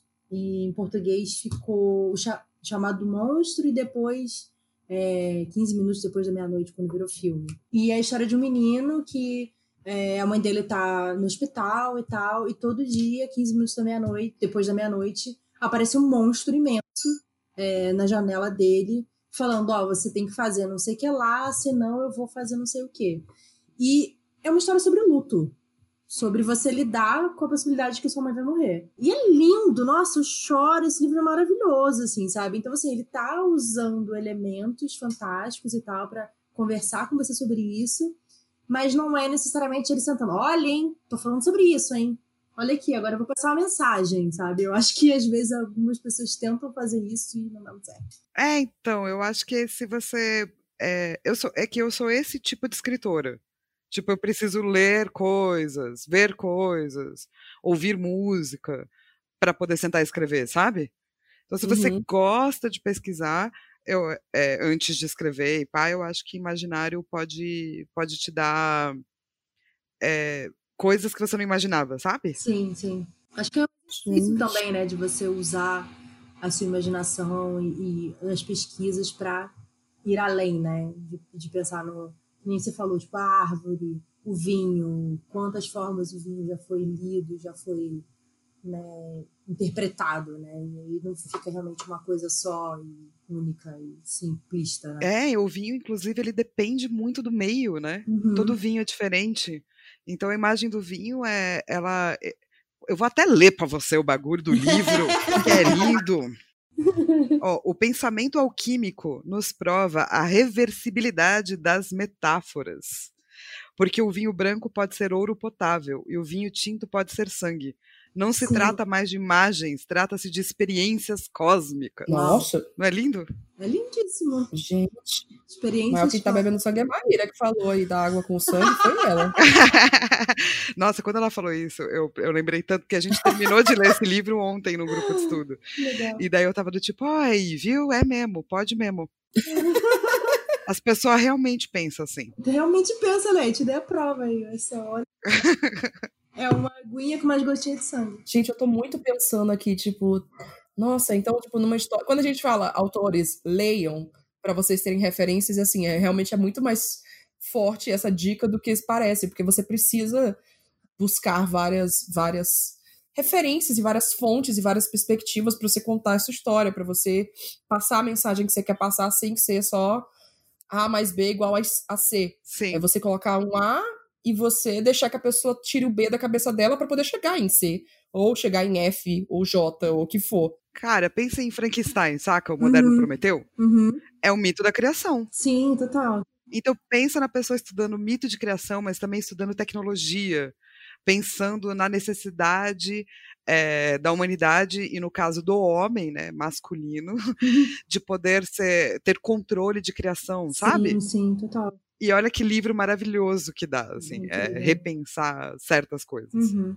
Nossa, eu tô muito bugada aqui pensando assim, nossa, realmente, se você pega uma história e você conta ela de uma forma, uma pessoa com essa bagagem, tipo, você vê uma história que, ah, é é uma história que a gente sempre ouviu 15 mil vezes. É um menino que se apaixona pela- pelo outro menino, e aí eles ficam juntos. Show! Essa história, de um ponto de vista, é assim, mas outra pessoa vai ler essa mesma história e vai ser completamente diferente pra ela entender essa história.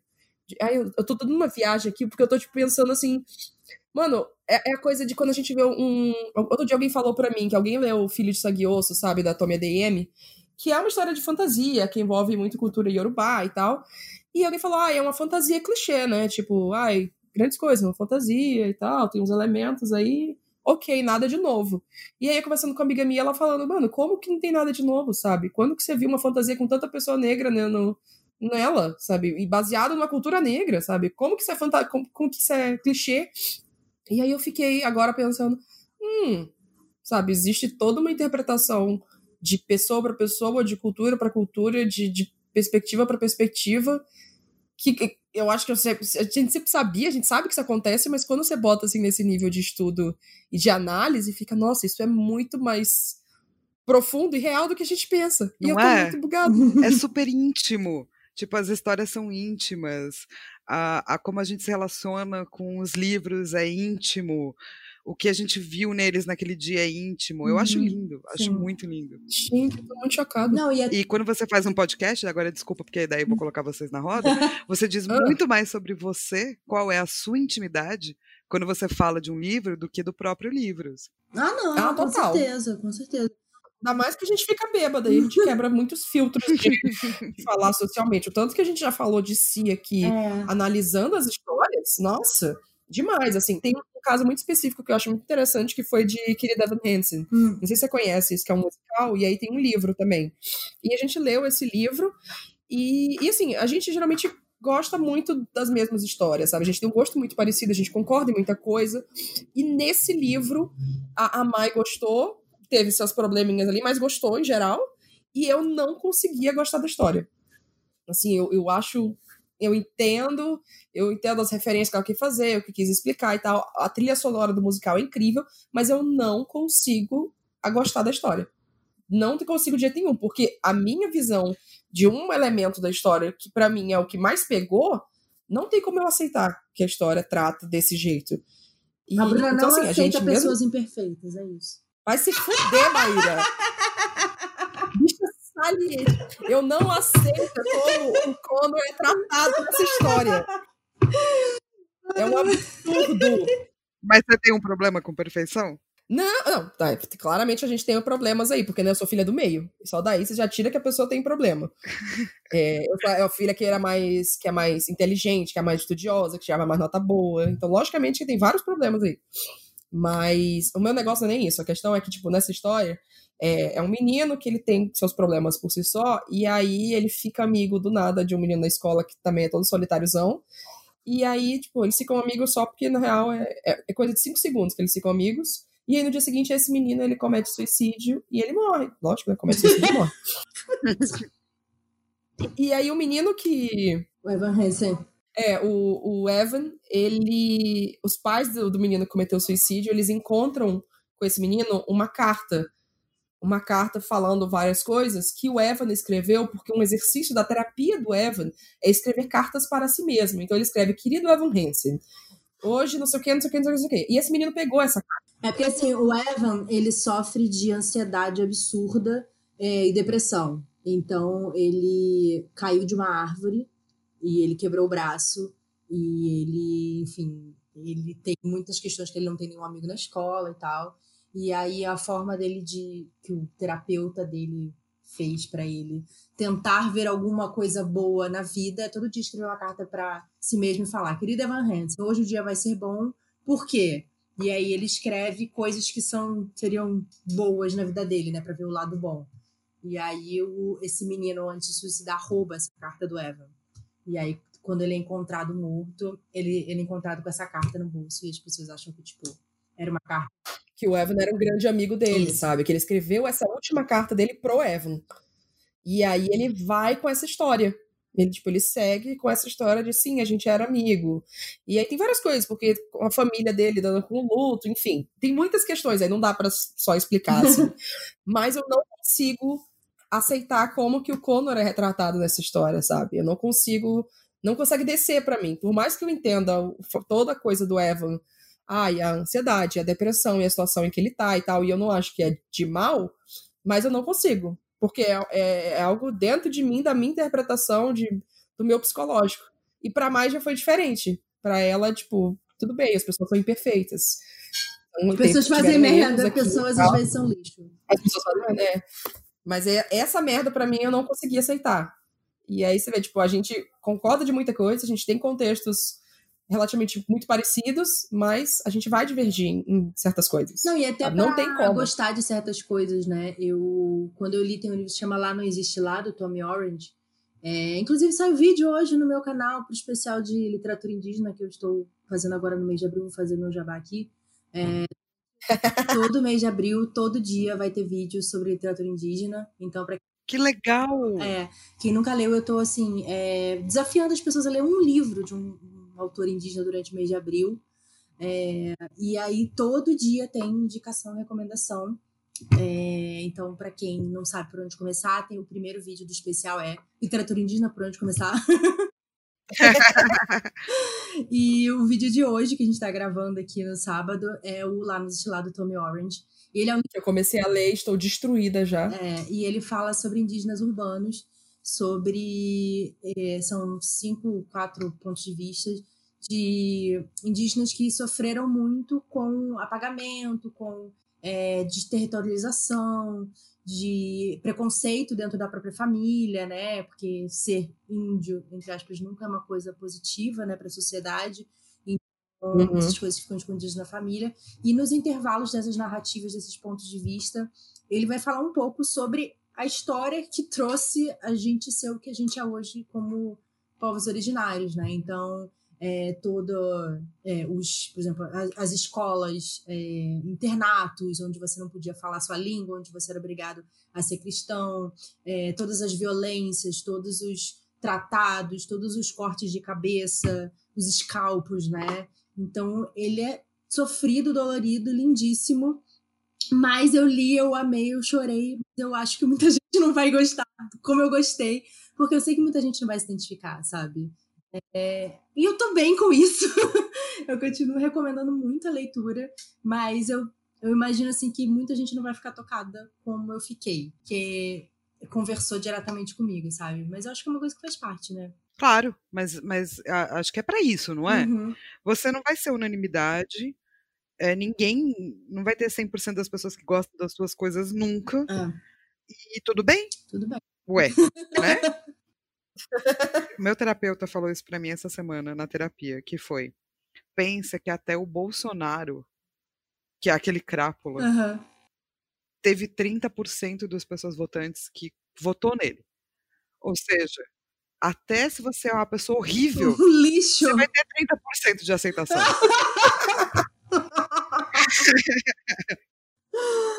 Nossa, eu acho que eu nunca mais vou me sentir de ser uma pessoa horrível. Real. Nossa senhora. Não pago. Essa referência foi ótima. Não é maravilhoso? Porque você fica super preocupado, né? Do tipo, ah, será que eu tô fazendo as coisas direito? Será que. Sim, nossa. Cara, nunca até mais. o Bolsonaro teve informação. tá tudo bem. Gente. Amiga, é uma ótima referência. É. Deixa eu puxar um, um, outro ponto aqui falando. A gente tava falando mais coisas de como que a gente cria hoje é, é mitologia, né? Que eu, eu, puxei esse assunto que bugou minha cabeça. Uma coisa que a gente já notou aqui é, é como a publicidade ela tem um papel muito forte de também criar coisas, é, mitos modernos. Então, a, a, publicidade molda alguns símbolos e molda algum tipo de narrativa. Um exemplo que tem é, tipo, diamantes são um símbolo de amor eterno. Isso é uma coisa que foi construída da, por meio da publicidade, que pode, na verdade, ser um símbolo muito mais antigo, mas que alguém pegou e, e e adotou isso. Então você tem a coisa de diamantes são os melhores amigos de uma mulher. É, a gente tem. A gente tem muita coisa que a gente tira de publicidade. Você acha que tem uma, uma. Como é que eu posso explicar? Como é que eu posso explicar essa pergunta? Isso entra no cano da mitologia, né? é, é, tipo, é uma mídia, né? Que nem a gente falou, tudo é mídia. Então, assim, isso também é uma, é uma mídia que vai ser válida em como que a gente constrói essas percepções. Sim, a gente vai construindo aos pouquinhos e de coisas loucas, assim. É tipo, o, o diamante, é, ele foi ligado a muita coisa, assim, eu não sei se vocês sabem, uhum. mas na alquimia e na alquimia indiana, eles estavam, tava todo mundo tentando fazer a pedra filosofal, né? Uhum. É, o diamante é considerado um símbolo da pedra filosofal. Hum. Então, é, é, ele é muito usado em meditação porque ele absorve as emoções uhum. e deixa você limpo. Como Sim. se você. Porque a pedra filosofal nada mais é do que um, um símbolo para você poder renovar a sua vida, né? Sim. Uhum. Mas não era um símbolo é... de status, né? De tipo, nossa. Então, não, na, na alquimia indiana, entendeu? Uhum. É, é porque, na verdade, como, por exemplo, tanto na Europa, eu não sei porque eu sei isso do diamante, gente, mas eu sei. tanto na Europa é, ocidental quanto na Índia, depois do Renascimento, é, o diamante foi usado como uma maneira de afastar coisa ruim hum. e limpar as coisas. Hum, então, essa coisa do matrimônio não é tipo. É, não, vem, não vem necessariamente de amor, mas vem de tipo ah, toma aqui uma coisa para você se proteger, sacou? e daí a gente, a ah. gente ligou ah. isso com uma questão de união uhum. e fidelidade. A, a união, ah, uhum. essa união é pura, esse matrimônio é, é puro. Mas na verdade antes era usado para tipo, ah, vamos, bora limpar aí os bagulho que tá difícil aí. Sim. Tem um, um episódio daquela série Netflix chamada Explicando. Certo, eu gosto Diamantes, é. E, cara, é muito louco, assim, que obviamente vai falar depois sobre diamantes de sangue, sobre os diamantes que são feitos hoje artificialmente, né? Que é relativamente fácil você fazer um diamante, que a diferença de um diamante escavado e um diamante feito artificialmente é igual, não tem nenhuma diferença nenhuma. É, só se você for muito fodão da análise do diamante para você. Mas que o capitalismo e a indústria transformou nisso como algo é, realmente de status e de um amor eterno. E é interessante que uh, esse, esse, episódio ele, ele vai mostrar tudo tipo, olha só, fake, fake, fake, fake, olha como isso foi construído. Mas no final ele falou assim, cara, não significa que hoje, quando uma pessoa vai comprar um diamante para outra querendo demonstrar o amor dela, esse sentimento não é fake, esse sentimento é real. Então, criou-se isso no imaginário da sociedade de que você dar um diamante é um, uma demonstração de amor, né? E esse Exato. E tudo é bem, né? real, né? É. Virou real. Exato, e tudo bem. Tipo, as coisas vão mudando. Vai chegar uma hora, eu acho que também, sei lá, diamantes vão ficar tão caros que as pessoas vão falar: foda-se, não compra mais diamante. E vai virar outro treco, entendeu? É que nem a onda de, tipo, de comidas bizarras que hipster de São Nossa. Paulo curte, sabe? É tipo, ah, agora todo mundo cupcake, agora todo mundo paleta mexicana, agora todo mundo bubble tea. Agora todo mundo, tudo bem que né, tem a apropriação cultural aí no meio. Mas agora Alguma coisa mas sabe, É, esse é um estudo legal, né, cara? O estudo da, da dos. Não, do, do imaginário rápido rapidamente uhum. consumível. Sim. Porque é meio isso, né? Do tipo, olha é. esse imaginário maravilhoso da paleta. Sim. Acabou! olha esse próximo imaginário aqui. Acabou! e os imaginários é um que estudo. ficam. Porque, por exemplo, a própria cervejaria artesanal é uma coisa que surgiu junto com a paleta, com a hamburgueria, nana. a paleta morreu, mas a cervejaria artesanal continua aí, isso é uma coisa bacana e tal, né? Ah, as hamburguerias gourmet também, também né? As hambúrguer de é, 40 reais, tipo, uau, uma super carne, é muito diferente você já comeu, uma carne que ó, a, a vaca só comeu essa coisa que. É, sei lá, que diabo, eu não sei falar Mas é interessante mas isso. Você já estudou essa, essa diferença da, da influência do que é imaginário rápido e do não. que fica? E o, os pesos relativos de cada coisa? Não sei, cara. Querem estudar comigo? A gente pode fazer essa Amiga, eu não sei fazer um TCC. Claro que sabe. Lógico que eu não sei, amiga. Eu não terminei faculdade. E não importa. No meu grupo de estudo tem gente sem faculdade, tem gente com doutorado, não faz a menor diferença. Eu vi a Arquimestre Flávia. Não, a gente discute, gente, vocês não estão entendendo. Pensa que eu encontro as mesmas pessoas uhum. faz quatro anos. Nossa toda sexta-feira. Gente! Nossa! Uau. E daí todo Amei. ano a gente, esse Panza abre vagas pra gente nova, uhum. assim, entra uma ou duas pessoas. Então vai entrando gente, às vezes precisa sair, é normal. Uhum. Mas tem um grupo que se encontra faz quatro anos, assim. Caraca! E, Caramba, e é não precisa ter faculdade, não precisa ter nada. Eu sou contra é, conhecimento mesmo acadêmico, você ficar dentro de um eu entendo para você fazer um doutorado, uhum. você precisa passar por uns passos aí, porque fica mais fácil para você fazer doutorado. Uhum. Você tem mais. Você lê uns uhum. bagulhos, você sabe de onde partir. Uhum. Mas todo mundo é produtor de, de, de conhecimento, Sim. não tem essa não. É, não, e acho que até isso, isso é uma iniciativa muito legal, porque eu, por exemplo, eu sou uma pessoa que eu gosto de aprender. Eu não faço questão de, tipo, defender uma tese, sabe? Eu só quero, tipo, aprender.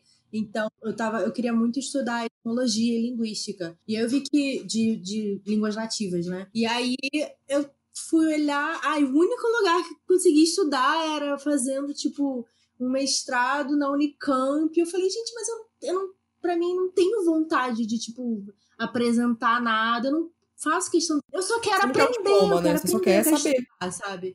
E aí. Posso te dar uma sugestão? Ah, Você vai no Google, você escreve assim, mestrado Linguística Campinas. Sim, é em Campinas. Unicamp, PDF, certo? Aham. E daí vai aparecer todos. Mas coloca PDF para vir os PDF, PDF, mesmo. aham. E daí você começa a ler. E daí lá vai ter os livros de referência. Daí você lê os livros de referência. Uhum. Daí depois você acha algum blog louco, que alguém que fale sobre isso. e daí você começa a mandar uns e-mails. E daí pronto, você tá aprendendo. É, Pior que eu já sei qual que é o cara que ensina. Só tem um cara que ensina no Unicamp. Que, que a maioria é tipo é etimologia de português. Eu falei, "Ah, quero aprender português? Caralho, eu quero aprender é, Kaigang. E aí só tem um cara aqui que ensina isso. E eu tô tipo, ah, eu não quero fazer mestrado. É por isso que eu sou contra a academia. Mentira, eu não sou contra a academia. Eu sou contra a estrutura que a gente tem que passar pra poder dizer que a pessoa sabe de Não, cara, coisa. mas mesmo eu que sou Essa é extremamente revolta. acadêmica, tenho diversas ressalvas de como a gente faz academia hoje em dia. Uhum. Mesmo porque todo o objetivo Uhum. de você fazer mestrado, doutorado é você retornar para a sociedade Claro. o que você aprendeu. Uhum. Então, se a gente fica só lançando arqui, é, artigo, qualizar, revista, blá blá blá, você não está retornando nada para ninguém. Eu não Sim. Tenho um artigo meu em qualizar Aham. e eu me orgulho disso, entendeu? Uhum. Desculpa, gente. Desculpa a minha orientadora, desculpa aos meus colegas que fazem isso, porque eu sei que tem que fazer é bonito, mas eu não faço de, de teimosia e tacanhez e raivinha. Eu prefiro fazer 40, Ai, amo. tipo, eu tenho 90 e poucos gamepadias, sei lá quantas análises do imaginário, e eu prefiro muito mais do que sentar e escrever um artigo qualizar. Porque eu acho um absurdo a estrutura que você fica falando só com gente que já fez doutorado, sacou? Sim, total. Nossa, isso com certeza, assim. A gente vê isso também muito em, na própria literatura nacional, assim, de que às vezes é uma opção e uma, uma oportunidade um autor escrever para revistas e não sei o que lá, mas a sensação que eu tenho é que ele só tá escrevendo aqueles contos para aquela revista e que as únicas pessoas que leem aquela revista são autores que escrevem para aquela revista. Então, pra quem que você tá disponibilizando isso, sabe? Não tá chegando às pessoas. Eu concordo totalmente. Eu tenho um problema com isso. E, sei lá, eu faço meu caminho, sacou? Uhum. Talvez eu nunca seja convidada para ser professora numa universidade pública, porque você tem que ter vários requisitos que eu não tenho, Uhum. mas eu prefiro, sei lá, conversar sobre filosofia com qualquer pessoa. Sim. São escolhas, né? É, mas eu- Talvez a minha escolha seja esquisita, sim, porque ter salário. Mas, Ainda. né? Mas tá aí o apoio da Apoia-se. Flávia, tá, gente? Que- Ajudem uma acadêmica não tradicional. Você também A tem as mentorias, não tem, Flávio? Eu parei, eu, eu preciso voltar. Na verdade, o que eu queria criar, gente, até é bom, porque daí as pessoas podem dizer se elas curtem, é um cronograma de aulas, não só comigo, com várias pessoas. Aulas legais, porque Uhum. daí uma pessoa pode indicar a outra, sabe? Uhum. E daí, nessas aulas, fazer uma aula de narrativa e depois ter um espaço para mentoria, mentoria de narrativa. Eu acho Eu acho que as pessoas, é, eu vejo assim, às vezes trabalhando com autores independentes e tal, a pessoa tem uma história e ela quer contar e não sei o que lá, e aí você vai ler e ela não fez esse trabalho antes, sabe? Fez o trabalho de pensar a narrativa, de como que ela quer contar essa ideia que ela tem.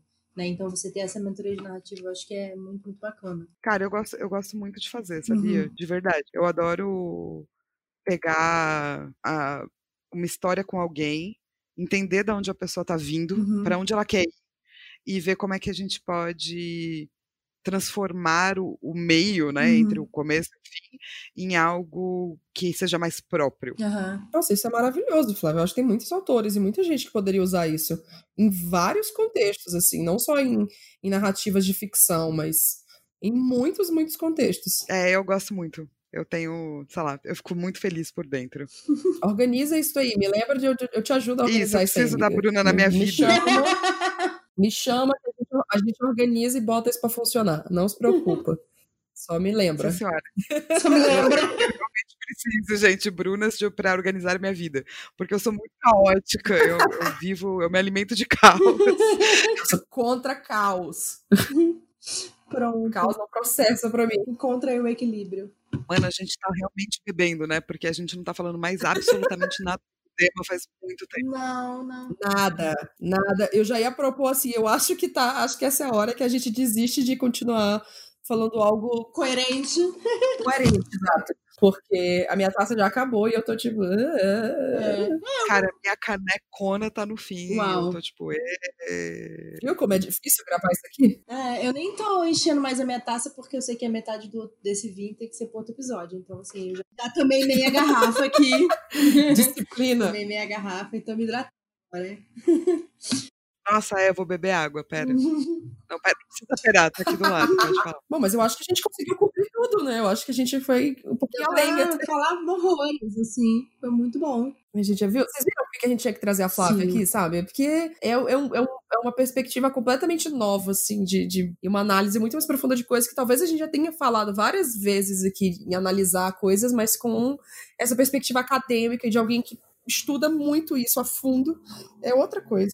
Ah, eu adoro essa Não, eu acho Ah, que. obrigada, gente. Eu tenho muita vergonha, mas eu agradeço tanto do meu coração, vocês não têm noção. Não, e você explica muito bem, assim, de forma muito clara. É, e, e é realmente muito legal, assim, conversar contigo e ouvir o que você tem pra dizer. Então, eu acho que você tá sempre convidada. Ai, gente, obrigada. Foi tão gostoso. Eu amei ficar gravando e bebendo vinho. Ai, que ótimo! É, Nossa, foi tão. Eu só tenho medo de ter falado muito. Desculpa Não. se eu falei muito. Falou. ah, amiga, a gente tem um episódio aqui de É, quase que a três gente horas. já falou horror. Foi? Foi, né? A tem um episódio de duas. Ficou duas horas e 58 minutos esse episódio. Porque era impossível a gente cortar. O bom é que as pessoas que ouvem não reclamam, então tá tudo. É, é literalmente o tempo de você tomar É. uma garrafa inteira, gente. É isso. Você toma uma garrafa inteira nesse período E de eu tempo. espero que você tenha tomado também para você ter acompanhado mentalmente. Nossa. Mentalmente. É, você vai ficando tudo mais claro, assim, muito mais. Ah, faz sentido à medida que você vai tomando na sua garrafa. Pode confiar. Boa sorte pra, pra Digão que vai Isso, editar isso daqui isso. sóbrio. Ou não, né, Digão? O Digão é o editor do Garotas Geeks, gente, não é demais? Ai, tudo. Ele já tá acostumado, então. Deixa eu ver. Tá acostumado. Geralmente menos bêbado. Eu gravo análise do imaginário, Será? eu não tô bêbado. É impossível. Eu não ia conseguir. Então, Flávia, me diz aí, onde que a gente encontra você, seus serviços, seus conteúdos, Seu suas Patreon. análises? Cara, tudo? você vai me perdoar, porque agora, como a gente tá falando só de ser bêbada, né? eu, eu, eu achei que você ia falar, Flávia, diz aí, como é que estão aí? Vamos, vamos começar a falar de sexo. Agora que a gente. Oi? Ai, vamos fazer um episódio sobre. Vai ser o When About It proibidão. Não é o normal? Quando você começa a ficar muito bêbado, você começa a perguntar pros outros, e aí, como é que você tá? O que você tá fazendo aí 100%. na sua quarentena e pá? Eu, eu, Eu acho bom que nessa quarentena todo mundo vai zerar, né? Tipo, tá todo mundo. Aliás, nem todo mundo. Tem gente que tá, tá em quarentena com gente, mas quem tá sozinho em casa tá, tipo, todo mundo zerando no mesmo Amiga, nível. às vezes tem lá, vídeo pra isso. Ué, tem chamada de vídeo pra isso. Não, amiga, eu tô falando, eu tô falando a experiência 3D real. Viu? Começa a falar. A, a Flávia puxou esse assunto. 3D, não é tem uma 3D ideia? Vamos encerrar, que senão não vai prestar. mas aí depois a gente vai gravar o podcast especial Wine About It, que é o Isso. seguinte: a gente grava um, um normal, Aham. e daí quando a gente estiver acabando, a gente dá rec de novo. Isso. E daí a gente vai pra segunda metade da garrafa, Vai no ser. qual a gente fala sobre sexo na quarentena. Isso, vai ser Wine About It Rodor Pau de Cavalo. Vai ser um. Isso. Maravilhoso. Wine about, é, hold it about it. É, Wine About, Rodor Pau de Cavalo. Isso. Tá, então é- era, era só pra eu falar minhas redes? Isso. Desculpa, Eu causei para um caralho. assim. Então, minhas redes é tudo arroba Flávia Gazi. Meu nome é com G-A-S-I, não tem dois S, não tem Y. Não tem é muito Z. simples. Não tem Z. G-A-S-I. Você me encontra também no arroba Garotas Geeks. É Geeks com S. É, não é só Garotas Geek. Eu sei que muita gente escreve assim. Também não é Garotas Gips, Gips. nem Garotas Geeks. Gex. Amei. E eu acho que mais, um pouquinho mais pra frente, a gente está se reorganizando por conta de tudo que rolou e tal, mas também tem a Baixa Editorial, que é arroba Baixa Editorial, Uhum. que é meu selo que só publica mulheres e minorias. E a gente retorna logo menos, assim que der. Arrasou. Uhul! Todos os links da Flávia vão estar aqui na descrição desse episódio. Em qualquer provedor de podcast que você estiver ouvindo isso daqui, você encontra todos os dados dela. E você encontra também nas nossas redes, que eu vou falar porque Maíra tá bêbada. A gente tá no Twitter e no Instagram com o arroba wineaboutitcast. Vamos ver se ela consegue. Maíra, qual é o nosso catarse de novo? catarse.me barra wineaboutit. Ah, Muito bem. E qual é o apoio-se da Flávia? esse ponto Flávia, caralho. Não sei. Desculpa, barra Flávia Gás. Isso.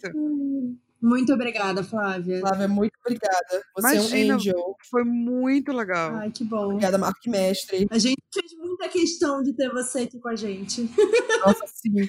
Tá na lista de pessoas. Quando a gente teve a ideia do podcast, a gente falou pessoas que a gente precisa ter. É. Botamos lá, Flávia Gazi. Aí, nesse meio tempo, a gente foi se conhecendo. Aí eu falei, nossa, a gente vai ter a Flávia Gazi no podcast. É.